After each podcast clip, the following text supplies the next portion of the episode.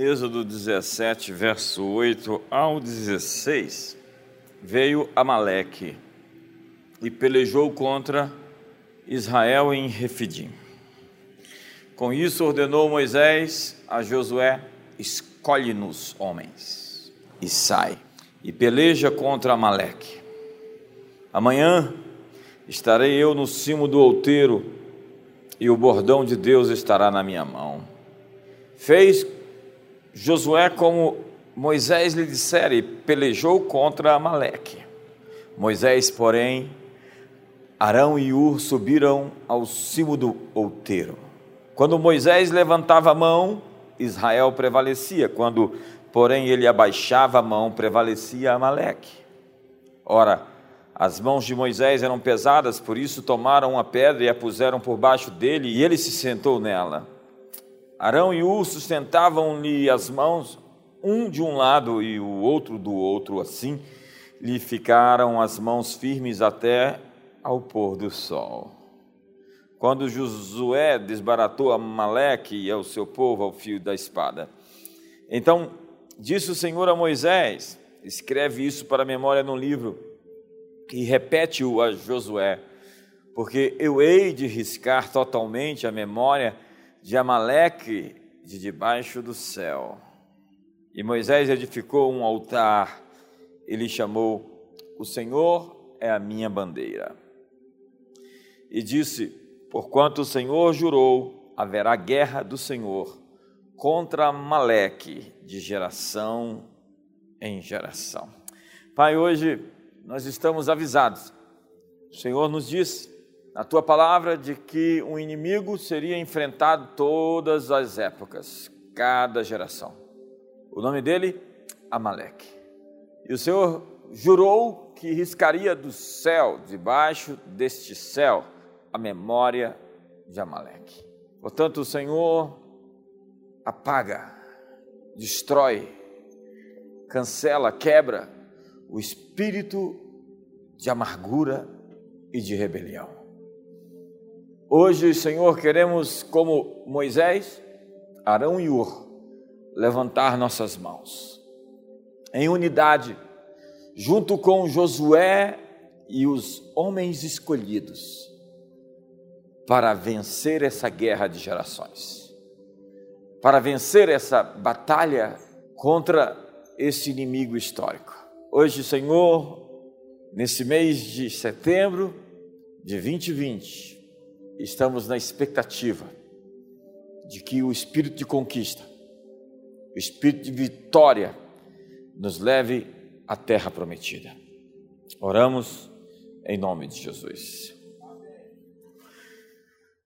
Então, os hebreus saíram, partiram do deserto de Sim e iam de um lugar a outro. O povo estava cansado e precisava de um suporte, de um refrigério. Cansados, acamparam-se em Refidim. Diz o capítulo 17, verso 1. Eles se acamparam em Refidim. Partiu toda a congregação dos filhos de Israel do deserto de Sim pelas suas jornadas, segundo o mandamento do Senhor. E ali em Refidim não havia água. A localização de Refidim era ao sul da península do Sinai. Eu já estive até ali na península e apontaram alguns lugares onde podia ser. E o nome Refidim significa descanso. O povo estava cansado e Deus os levou para descansar. Acredite, o cansaço, a exaustão e a fome, por vezes, é o preço exigido para um chamado de alta performance. Líderes passam por momentos em que serão esticados até os seus limites extremos. Já viu aquela série No Limite? Isso faz parte para alguém que vai receber nações por herança. Isso faz parte para pessoas que vão ter os povos por sua possessão.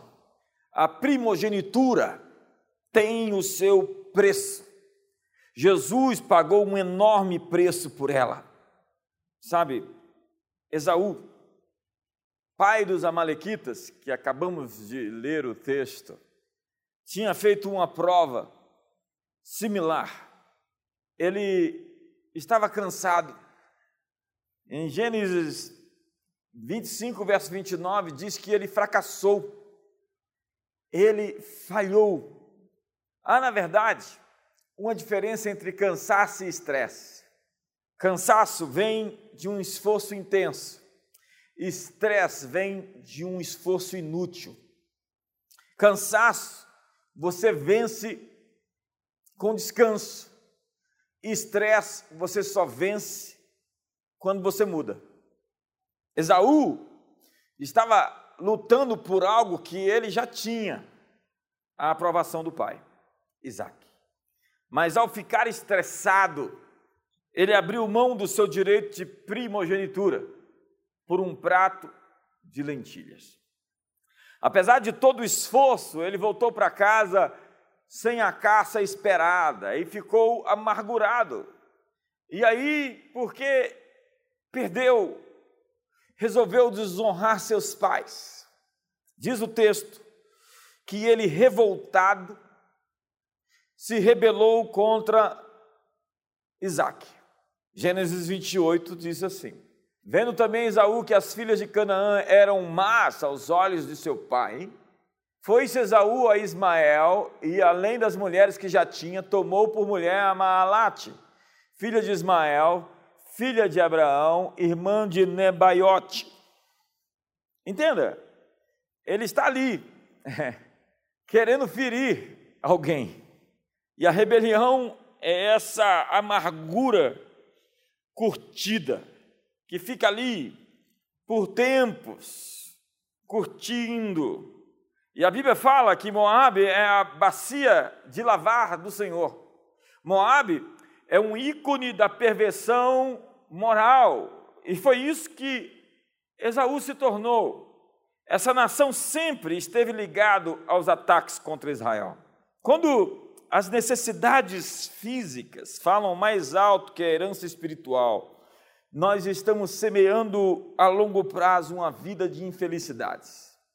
Ao se vender espiritualmente, Esaú, barganhando o chamado de Deus, tomou a forma daquilo que o comprou. É, nós assumimos a identidade dos ídolos que adotamos em nossas vidas. Diz o texto em Gênesis 25 e disse Esaú a Jacó: Deixa-me, peço-te comer desse guisado vermelho, porque estou muito cansado. Por isso se chamou Edom, que significa vermelho. Esaú assumiu as características do guisado pelo qual ele foi comprado. Seu pseudônimo se tornou Edom, que significa vermelho. A Bíblia dá testemunho de Esaú, no Novo Testamento. Hebreus capítulo 12, no verso 14, diz assim: Segui a paz com todos e a santificação, sem a qual ninguém verá o Senhor, atentando diligentemente, porque ninguém seja faltoso, ninguém se prive da graça de Deus. Olha que texto pesado isso. Quer dizer que pode-se ficar fora do escopo, do ambiente, do terreno da graça. Pode-se anular a graça. E de que nenhuma raiz de amargura brotando vos perturbe, por ela muitos sejam contaminados. Ele está dizendo que a amargura arranca você do lugar da graça. Verso número 16. E ninguém seja devasso ou profano como Esaú, que por uma simples refeição vendeu o seu direito de primogenitura. Porque bem sabeis que, querendo ele ainda depois herdar a bênção, foi rejeitado, porque não achou lugar de arrependimento, ainda que o buscou diligentemente com lágrimas. Verso 18: Pois não tendo chegado a esse monte palpável, aceso em fogo, e a escuridão, e as trevas, e a tempestade. Vamos parar por aqui. Onde eu estou querendo chegar? Sabe, Esaú buscou arrependimento com lágrimas, diz a Bíblia. E ele havia vendido o seu direito de primogenitura. E o texto, dentro do contexto, está falando sobre amargura. Amargura. Ao vender seu direito de primogenitura, aquele homem ficou marcado o restante da sua vida. Ao abrir mão de algo que não deveria jamais nem ser cogitado em ser vendido, negociado, ele se tornou uma pessoa amarga. Na história, é incrível ver o que a descendência de Esaú se tornou. Depois de séculos, é incrível ver como o DNA da descendência de Esaú foi ativado na pior forma, da pior maneira, para manifestar o que há de mais deplorável da natureza humana. Os amalequitas do texto que eu li, descendentes de Esaú, era um povo nômade. E foi, segundo a Bíblia, a primeira família ou dinastia a se transformar em nação. Números 24 diz: Também viu Balaão a Amaleque e proferiu a sua parábola, dizendo: Amaleque era a primeira das nações, mas o seu fim será a destruição. Para os comentaristas bíblicos, Amaleque é a própria encarnação do mal. Eles eram chamados os povos do deserto, eram assassinos, selvagens, brutais, covardes, ladrões que pilhavam e roubavam todos que encontrassem, sem misericórdia. Filo os chamava de o povo que lambe. Amaleque era filho de Elifaz, filho de Esaú, portanto, neto de Esaú e bisneto de Isaac. Amaleque representa, portanto, o inimigo que nos ataca sempre quando estamos enfraquecidos, vulneráveis, fragilizados. É a lógica do vírus. Pega o corpo mais fraco e o ataca. Aproveita o momento de maior dificuldade para o seu ataque. Deuteronômio 25, verso 17 diz: Lembra-te, olha que texto. Deus está dizendo: Lembra-te do que te fez Amaleque no caminho quando saías do Egito. Como te veio ao encontro no caminho e te atacou pelas costas. Todos os fracos que iam após ti, estando tu cansado e afadigado, e não temeu a Deus quando, pois, o Senhor teu Deus te houver dado sossego, descanso, de todos os teus inimigos em redor, na terra que o Senhor teu Deus te dá por herança para possuíres, apagarás a memória de Amaleque de debaixo dos céus, não te esquecerás. Os Amalequitas não existem mais como um povo, mas eles são a encarnação de inimigos que usam suas artimanhas e seu modo operantes hoje. Amaleque é, portanto, uma mentalidade, uma maneira de pensar, uma ideologia, um sistema. Amaleque opera pelo espírito de amargura. Tem gente que tem uma coisa sangrando dentro dele. Tem gente que tem um, uma coisa curtindo dentro dele. Tem gente que tem algo que está como um ácido o corroendo internamente. Preste atenção nisso. Há muita gente mudando sua essência por causa da amargura. A Bíblia diz em Tiago sobre a inveja amargurada. É olhar para o outro e ficar extremamente descontente com o sucesso de alguém. E aquilo é um ácido corrosivo.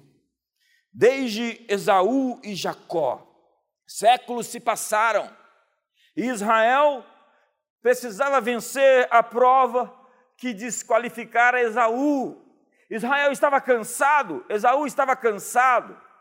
Israel, incrivelmente, estava ali na região onde estavam os Amalequitas, descendentes de Esaú. E era preciso vencer Amaleque. Haverá guerra contra Amaleque de geração em geração. Em Refidim, então, não havia água para o povo beber. Eu mostrei o texto. O povo, então, contendeu com Moisés. Quando as coisas dão erradas, sempre o problema é a liderança. Moisés vai para Deus. Então Deus diz para ele: leve-os até a rocha de Horebe, fere a rocha, e saiu água.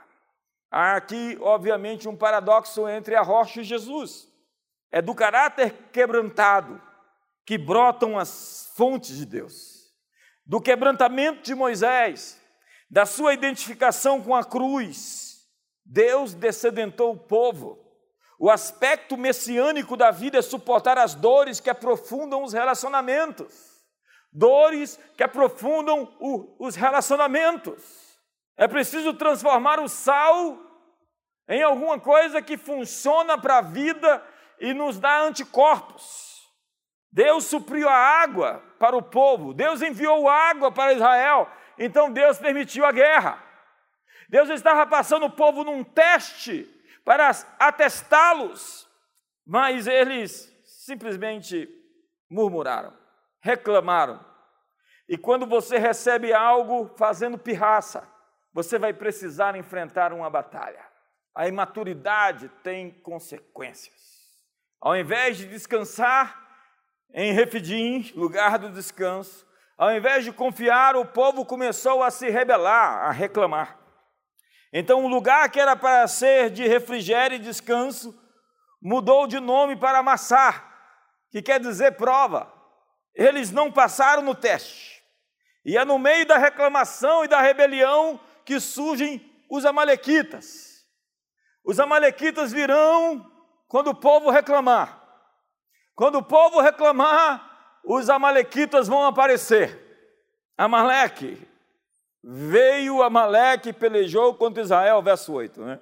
Amaleque é o tipo de inimigo que toma a iniciativa do ataque.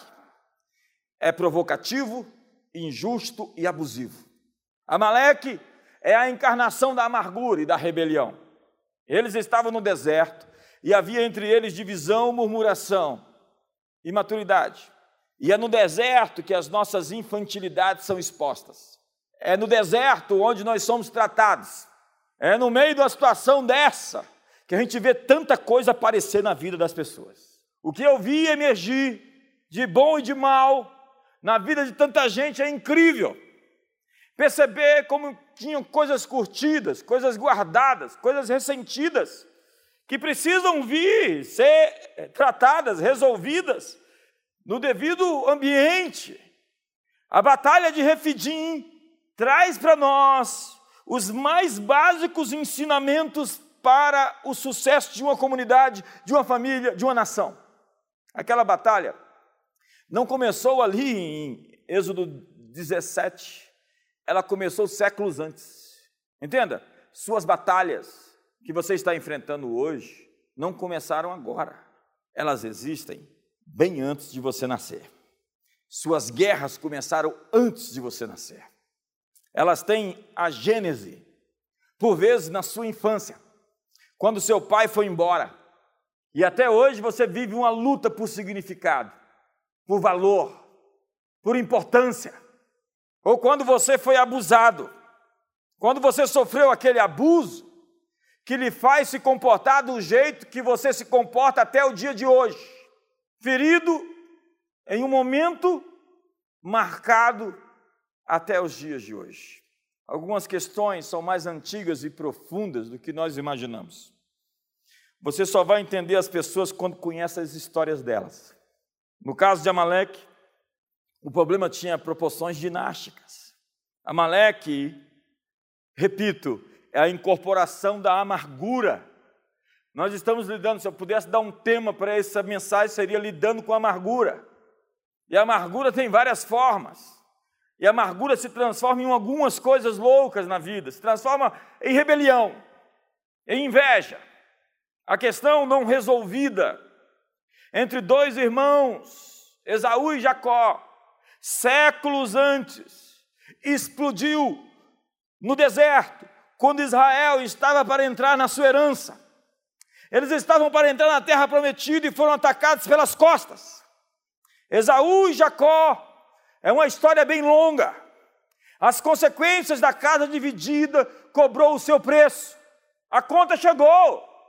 Acredite, a conta chega.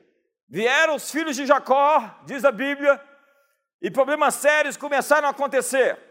Os filhos de Jacó não eram anjinhos, eles eram filhos descendentes de Abraão, de Isaac e de Jacó, e a gente pensa que essas famílias eram altamente funcionais, não, eram totalmente disfuncionais. Nós celebramos os patriarcas, e quando a gente vê Abraão mentir na cara de pau, é incrível, porque chega lá os caras querendo pegar a esposa dele, Né? Se fosse para nós, muitos de nós iam morrer antes de levar essa esposa. Não todos, eu acho.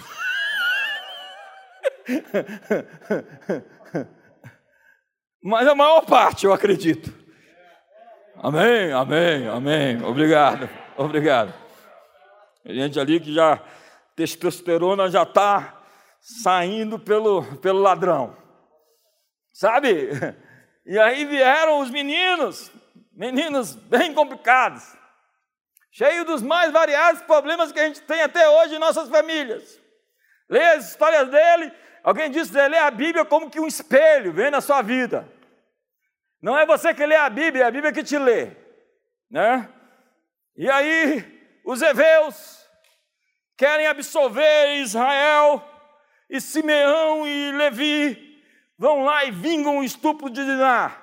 Diná foi sequestrada por Siquém, levada para sua tenda, e depois chega o sujeito lá para Jacó e fala: Eu quero casar com a tua filha. Onde está minha filha? Tua filha está lá na minha tenda. Falou: Como? Você quer casar com a minha filha? Você a sequestrou, você a estuprou, e agora você veio pedir a mão dela em casamento? Que costumes são esses? Se fosse alguns de nós, como Simeão e Levi, não ia ficar assim. E aí a Bíblia diz que eles entraram, fizeram aliança com os heveus, eles foram circuncidados, enquanto circuncidados, foram lá os filhos de Jacó e vingaram. Está descrito na Bíblia, são histórias. E aí Jacó fala assim: como é que vocês fizeram isso? Agora nós seremos tidos como uma tribo de saqueadores, de espoliadores. E então a Bíblia diz que Deus espalhou o seu terror para que os inimigos não vissem a descendência de Jacó, porque apesar de nós, Deus continua sendo Deus. Apesar de você, Deus continua sendo Senhor no trono do universo. E aí o genocídio daqueles siquemitas impõe uma fuga da terra prometida. Depois, os irmãos enciumados de José conspiram no seu fatricídio e por fim o vendem aos ismaelitas, filhos de Agar, que o vendem para o Egito. O que eles não sabiam era que o destino de José era o destino deles.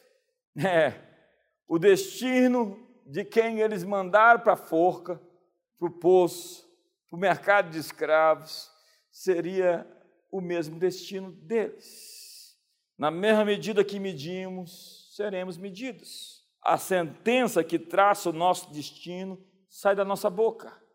Ironia do destino ou a divina providência, é assim que acontece. Sabe, você vê aquelas genealogias intermináveis na Bíblia e pergunta: será que são sugestões de nomes para os nossos filhos? Para que tudo aquilo? Tem uns nomes legais lá para você dar para os seus filhos, naquelas genealogias intermináveis.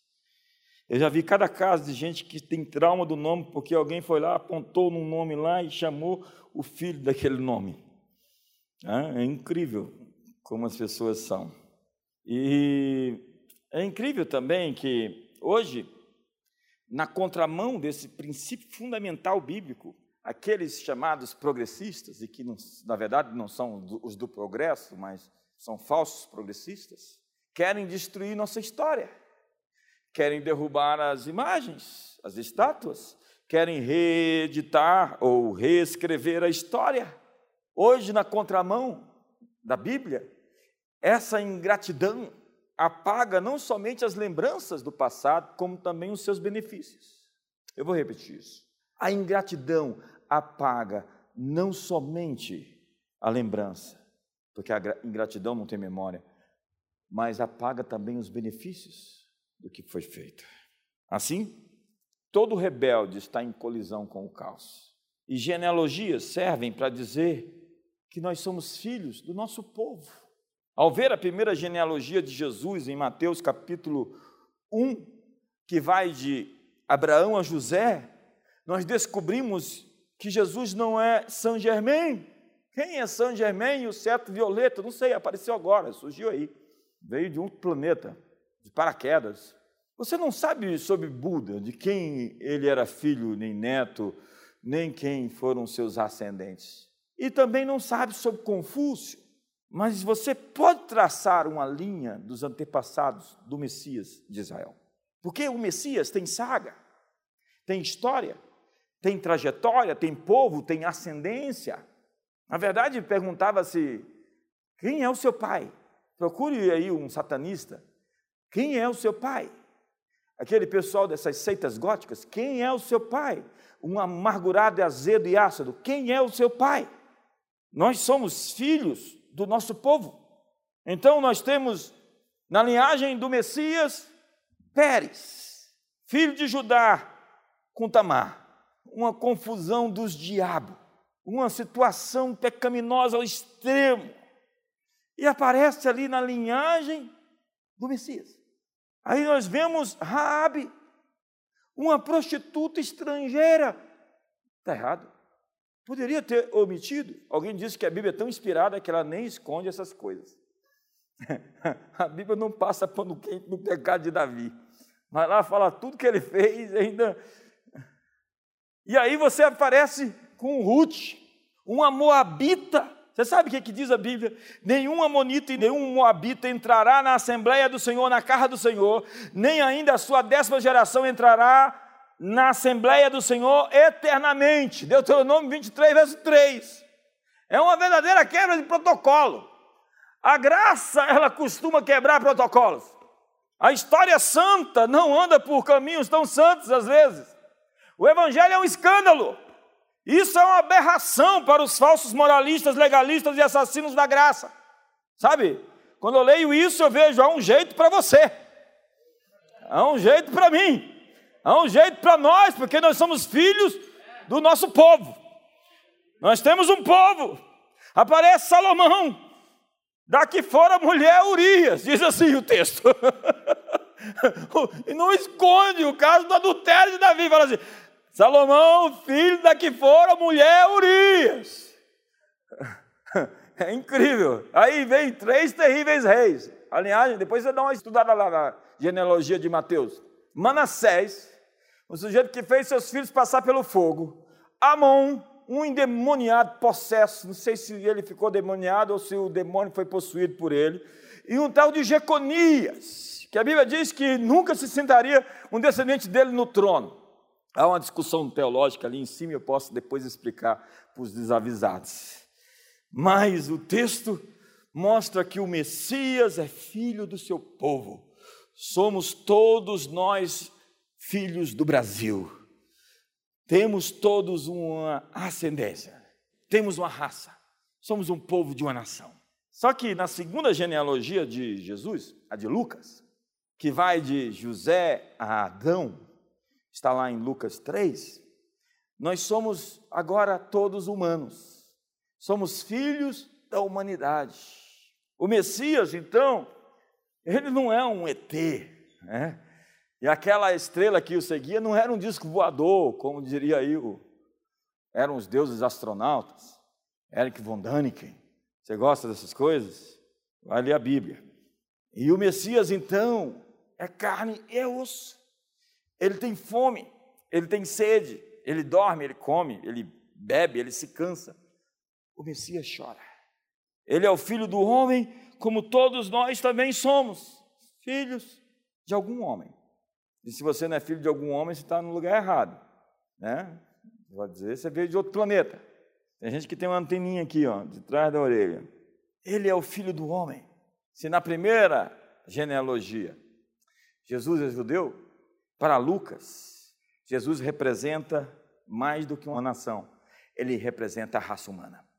Hoje nós estamos sendo atacados, querem nos dividir, querem simplesmente dizer que eu sou branco e você é negro, ou que você é nordestino e eu sou é, de Brasília, é, querem dizer que você tem uma raça, eu tenho outra. Eu tenho visto que o quanto mais nós nos tratamos como diferentes, mais diferentes nos tornamos e mais nos afastamos e ficamos distantes uns dos outros.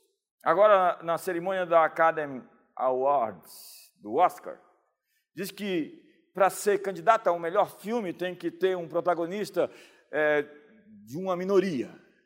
E tem que ter outros quesitos, como que defender uma bandeira é, X ou Y dessas causas progressistas. Entenda, é, é, nós somos todos humanos, diz Lucas. O Messias é humano. E, segundo Gálatas capítulo 3, ele passou uma régua. Não há homem, não há mulher, não há grego nem judeu, não há bárbaro nem cita. Todos somos em Cristo humanos, somente humanos. Ama o teu vizinho, ama o teu próximo. E não perguntou para você de que raça ou de que cor, ou que classe social, ou quanto dinheiro ele tem na conta bancária. Simplesmente isso. Somos todos filhos da humanidade. E a última genealogia de Jesus que aparece é a de João, que diz assim: no princípio era o Verbo, e o Verbo estava com Deus, e o Verbo era Deus. Essa genealogia remonta aos dias da eternidade. Então, como diz Paulo aos Colossenses, ele é a imagem do Deus invisível, o primogênito de toda criação. Pois nele foram criadas todas as coisas, nos céus e sobre a terra, as visíveis, as invisíveis, sejam tronos, sejam soberanias, quer principados, quer potestades, tudo foi criado por meio dele. E para ele, que cristologia mais avançada! Tudo, você, nós, a humanidade, o universo, os planetas, foram criados por Ele, para Ele. Por Ele, para Ele, por meio dele, são todas as coisas. A Ele seja a glória para sempre. Verso 17: Ele é antes de todas as coisas, nele tudo subsiste, antes do T0, do tempo zero. Ele é a cabeça do corpo da igreja, ele é o princípio, primogênito dentre os mortos, para que em todas as coisas tenha a primazia. Porque aprove a Deus que nele resistisse a plenitude, a pleroma, o autor a Hebreus diz: ele é a imagem do Deus invisível, ele é o primogênito de toda a criação, a expressão exata do seu ser, sustentando todas as coisas pela palavra do seu poder. Em Apocalipse, então, temos: Tu és digno, Senhor e Deus nosso, de receber a glória, a honra, o louvor, a adoração, o domínio, o poder, porque todas as coisas tu criaste, sim, por causa da tua vontade vieram a existir e foram criadas. E Paulo diz assim: ao eterno Rei, imortal, invisível, Deus único, honra e glória pelos séculos dos séculos, ao único que possui imortalidade, que habita em uma luz inacessível que homem jamais algum viu, nem é capaz de ver. A Ele honra e poder eterno. Amém. Ele é o filho de Maria? Sim. Mas antes de Maria ele existia. E tu, Belém de Efrata, vista que pequeninas é entre os milhares, de ti me sairá aquele que há de governar, cujas origens são desde os tempos antigos, desde os dias da eternidade. Antes de Maria nascer, ele já existia. Maria foi o veículo para gerá-lo como filho do meu povo, mas não como filho do meu Deus. Em Cristo somos todos filhos de Deus. Ele é o filho da humanidade ele é o judeu e ele é Deus. E como tal, nos convida a ser parte da sua família. João 1, verso 12 diz: A todos quanto receberam, deu-lhes o poder de serem chamados, serem feitos filhos de Deus. Então agora todos somos filhos de Deus. E como filhos de Deus, deveríamos lidar com a amargura e a rebelião da nossa alma. Alguns foram convertidos e foram batizados e até exercem algum ministério, mas têm sido consumidos por algum tipo de amargura. No mundo digital, muitos estão representando um papel onde o personagem está assumindo a identidade do ator. Você já viu essa história? Quando o personagem toma conta do ator, o pessoal fala do Coringa, o pessoal fala do Piratas do Caribe, o capitão Sparrow, Jack Sparrow, diz que o mendigo entrou na alma do ator e ele debandou. John Depp, Johnny Depp. Essas coisas acontecem. Eu estava conversando com um ator, agora amigo secretário de Cultura, sobre pessoas que ele viu, que faziam parte do seu círculo de amizade, que simplesmente o personagem entrou na pessoa. E isso está acontecendo em tempo real no mundo digital. E você vê pessoas inseguras do seu próprio valor, que vivem para tentar impressionar. Eu escrevo muito sobre esse tema no meu livro Metanoia. Está tão claro ali. Há muito mais do que eu vou dizer aqui lá. Quando retóricas e performances, oratória e técnicas, eu não sou contra nada disso. Eu sou contra isso desde quando isso seja a forma, sem conteúdo.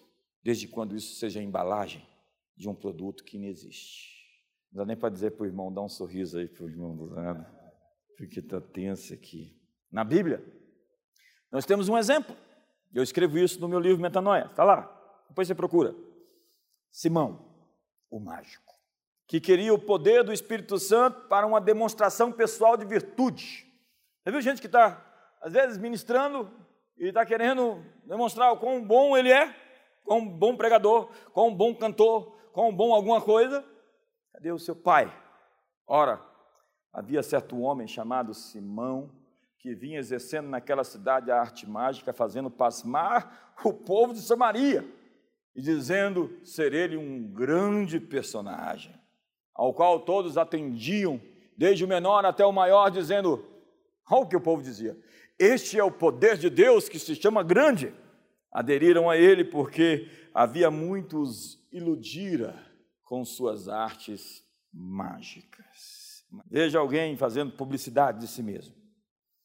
Para o povo, ele operava pelo poder de Deus, era o grande poder, mas estava operando na linguagem apostólica, segundo Pedro, em fel de amargura, em enlaço de iniquidade. Vejamos o texto, deixe a Bíblia falar por si mesma.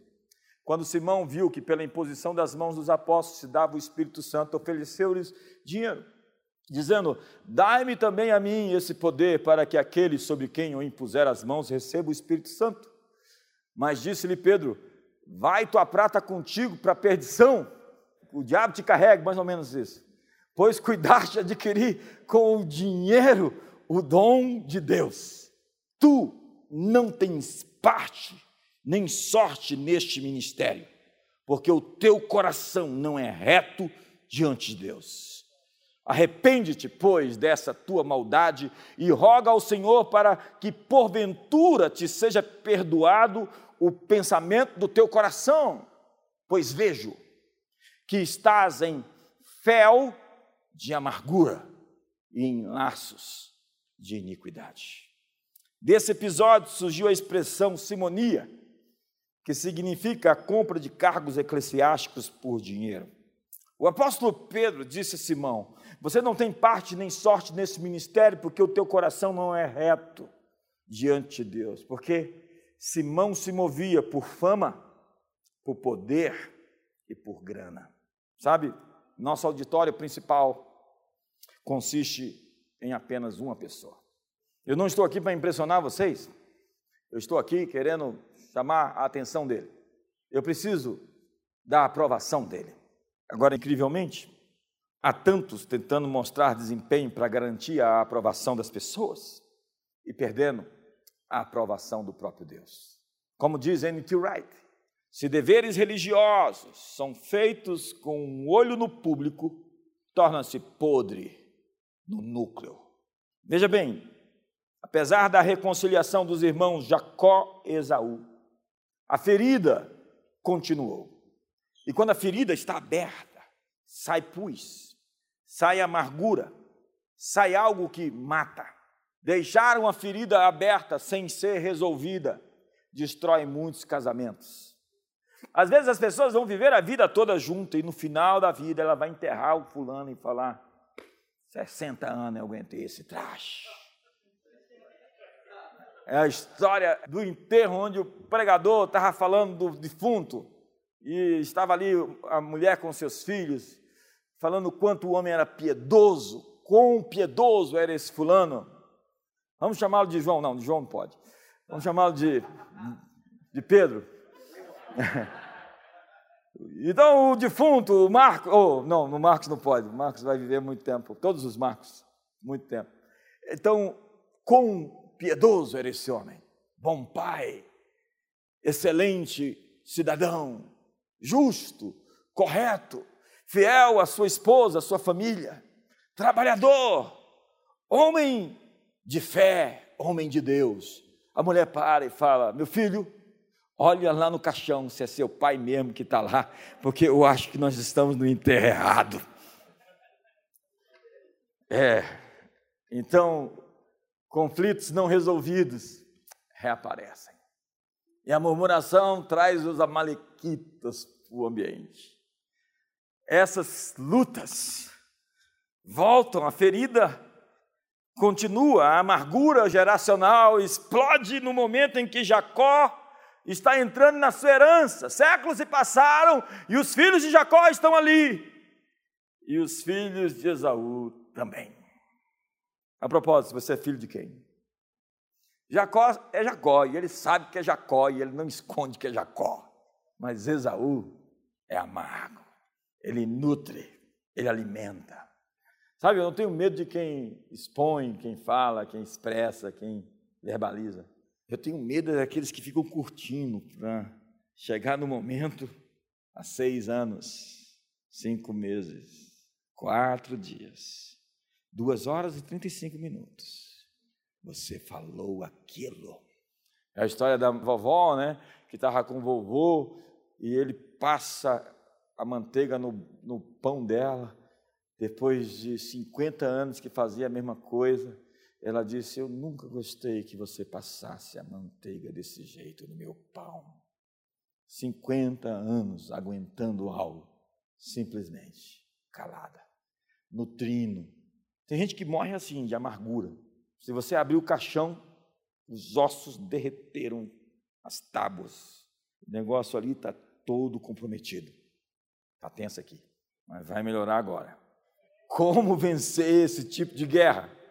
Disse Moisés a Josué: escolhe-nos homens. A primeira chave é escolhe-nos homens. Existem homens escolhidos. Para vencer esse tipo de batalha, existem homens escolhidos.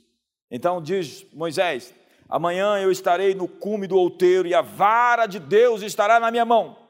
Moisés se colocou em posição de rendição, porque a autoridade é proporcional ao quebrantamento, a autoridade é proporcional ao espírito rendido. Quanto mais rendido, quebrantado, mais entregue, mais autoridade essa pessoa tem. Deus pode dar poder para alguém que na hora que se pede de volta, ele está entregando antes que se peça. Quanto mais genuína for a liderança, maior é a sua rendição. Mas observe, o difícil não é se render a Deus com mãos levantadas, mas é manter-se nessa condição e nessa posição. Moisés não podia suportar por muito tempo o peso dos seus braços. Moisés escalou o monte da rendição, assentou-se na pedra do descanso. Depois de ferir a rocha em Horebe, ele estava na guerra mais do que o próprio Josué. E a grande luta nossa pode ser guerrear com rendição, entrega e descanso, que te deixa numa posição inacessível ao inimigo. O braço cansado que você levanta decide a sua vitória. Essa é a moral da história. Eu não posso vencer sem fazer que todos vençam. Arão e U então chegam em posição de apoio. Você levanta os braços da sua liderança você os abaixa? Arão e U surgem ali para manter as mãos de Moisés levantadas. E o papel de Arão e U são essenciais. Quanto mais estressado e fadigado se torna uma liderança, mais o povo apanha de Amaleque. Quando Moisés abaixava as mãos, o povo apanhava. Ou seja, mais as pessoas se tornam vulneráveis, mais se tornam amargas e derrotadas quando a liderança está com as suas mãos abaixadas, cansada. Líderes cansados é um grande perigo. Eu li um livro onde a mulher falava, a autora, jornalista, ganhadora do prêmio Pulitzer, O Terceiro Hábito, onde ela dizia que as pessoas mais inteligentes que ela conhecia tomaram as piores decisões da vida porque estavam cansadas. A propósito, não tome uma decisão importante, uma decisão permanente, por causa de uma emoção temporária. Eu vou me divorciar, deixa essa pandemia passar, daqui a 30 anos, pensa nisso de novo. Tem gente se separando no meio de uma pandemia. Tem gente tomando decisões no meio de uma situação dessa. Está todo mundo estressado por alguma coisa. E o pior de tudo, existem coisas se abrindo, feridas se abrindo. Ei, esse não é o momento para nutrir e entrar nessa frequência. Esaú se tornou amargo. Eu repito o texto. Não haja em vós raiz de amargura que brotando vos perturbe e contamine a todos os outros. O grau de destruição de uma amargura não resolvida na vida de alguém vai comprometer todo o ambiente à sua volta. Já viu uma pessoa falar e um ambiente fechar? Quantos já viram? Espero que não seja você. Agora, José, Josué e os escolhidos, escolhe nos homens, tinham consciência do que a cobertura oferece para quem está no campo. A ousadia na batalha de Josué veio da confiança da cobertura que ele tinha com Moisés. Quando Moisés levantava as mãos, Arão e U seguravam, Josué prevalecia. Quando Moisés abaixava as mãos, Amaleque prevalecia. Ele foi o servidor de Moisés com tanta dedicação que se tornou o seu sucessor. O segredo de Josué era a sua conexão com Moisés. O segredo de Moisés era a sua conexão com Deus. Não sei o que é mais difícil: um líder fazer um sucessor ou um sucessor se submeter ao processo de aprender a servir para se tornar líder. Tem gente que quer ser pai. Antes de ser pai, você tem que aprender a ser filho. Antes de ser uma autoridade, você tem que aprender a ser submisso. Quem determinou a vitória? A vitória foi ganha por relacionamentos, por unidade, por concordância. Contra a amargura que tenta dividir, nós precisamos de alguém na montanha com mãos levantadas. Precisamos de alguém segurando essas mãos e precisamos de alguém na zona de combate. Eu queria tanto que a gente fizesse uma aglomeração agora. Mas não pode, né? levantar as mãos uns dos outros. Imagina que cena linda, pegar na sua mão, levantar a sua mão. Mas eu quero dizer a você que nós vamos levantar as mãos uns dos outros. E nenhuma malequita vai nos dividir. Amém ou não amém?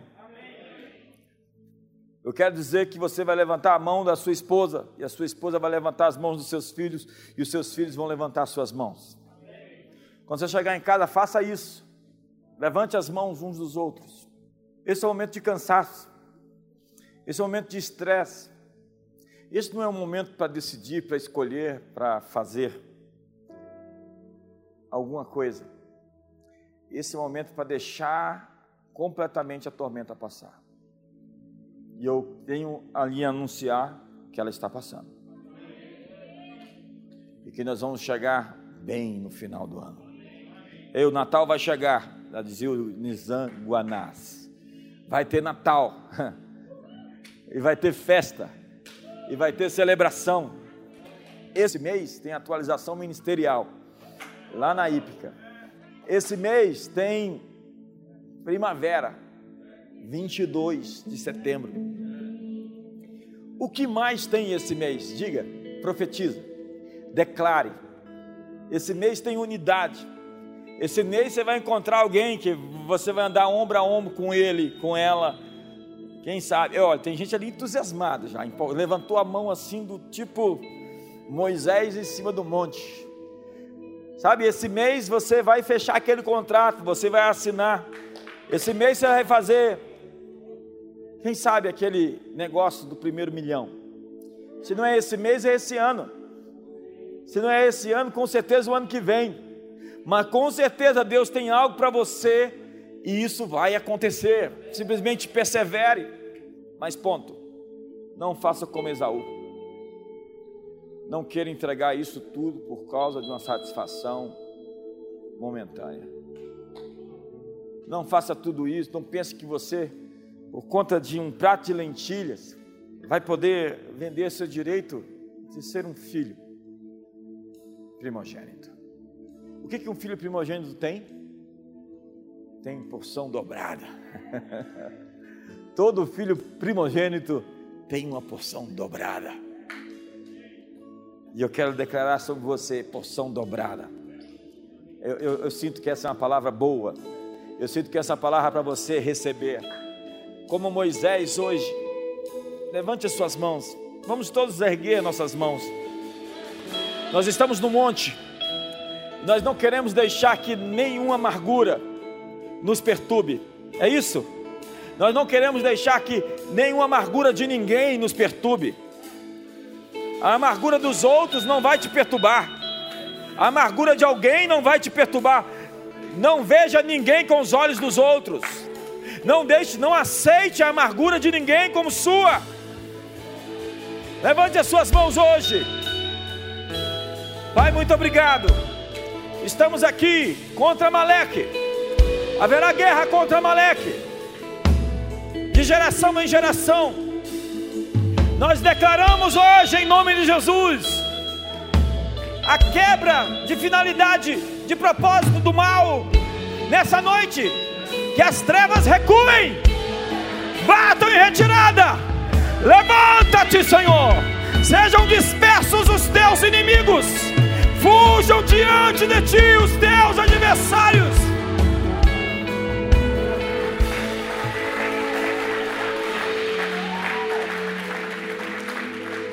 Sabe, Diga comigo, eu não estou aqui para impressionar. Olha a pessoa de longe e fala assim: Eu não estou aqui para te impressionar. Você sabe por quê? Porque eu estou impressionado com Deus. E estou impressionado com quem me tornei nele. Estou impressionado comigo. E quando impressionado comigo, eu olho para os outros não em posição superior, mas olho para eles com admiração por aquilo que eu descobri quem eu sou e por aquilo que o meu semelhante, o meu igual, o meu próximo, o meu vizinho também é. Então estou admirado, como diz Moisés em Apocalipse. Moisés em Apocalipse, sim, é o cântico de Moisés. Grandes e admiráveis são as tuas obras. Ele está admirado das obras de Deus, dos feitos de Deus. Então nós admiramos. Hoje eu vou falar. Hoje tem gente que fala com você por aí, estamos se sentindo melhor que você, superior a você. Você entendeu? E as pessoas se sujeitam a esse, esse, esse, esse espírito de quem se coloca num tom mais professoral. Sabe, eu não estou aqui porque eu seja maior, eu estou aqui porque você é grande. Quanto maior você é, maior nós nos tornamos todos juntos. E quanto maior você for, maiores seremos. Eu não sou grande por minha causa, sou grande por sua causa. Ao estar aqui, você nos faz grandes.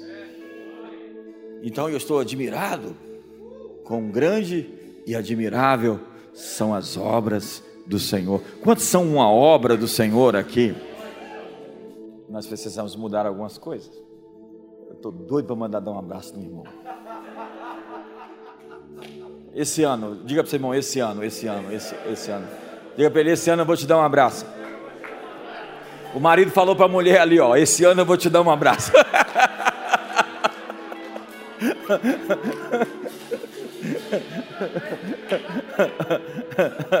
Tá perto?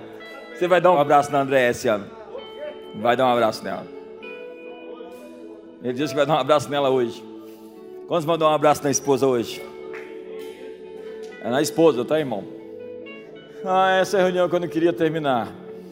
Quantos vão vencer a Maleque? Quantos vão vencer a amargura? Quantos não vão se contaminar com amargura? Pai, vê essas mãos levantadas. Elas são as mãos de Moisés, de Arão e de Ur. Elas são Josué lutando contra Maleque. Dá-nos a vitória. Risca de debaixo do céu a memória de Amaleque. Que o amor de Deus, a graça de Jesus a comunhão do Espírito Santo seja sobre a sua vida. Uma ótima noite.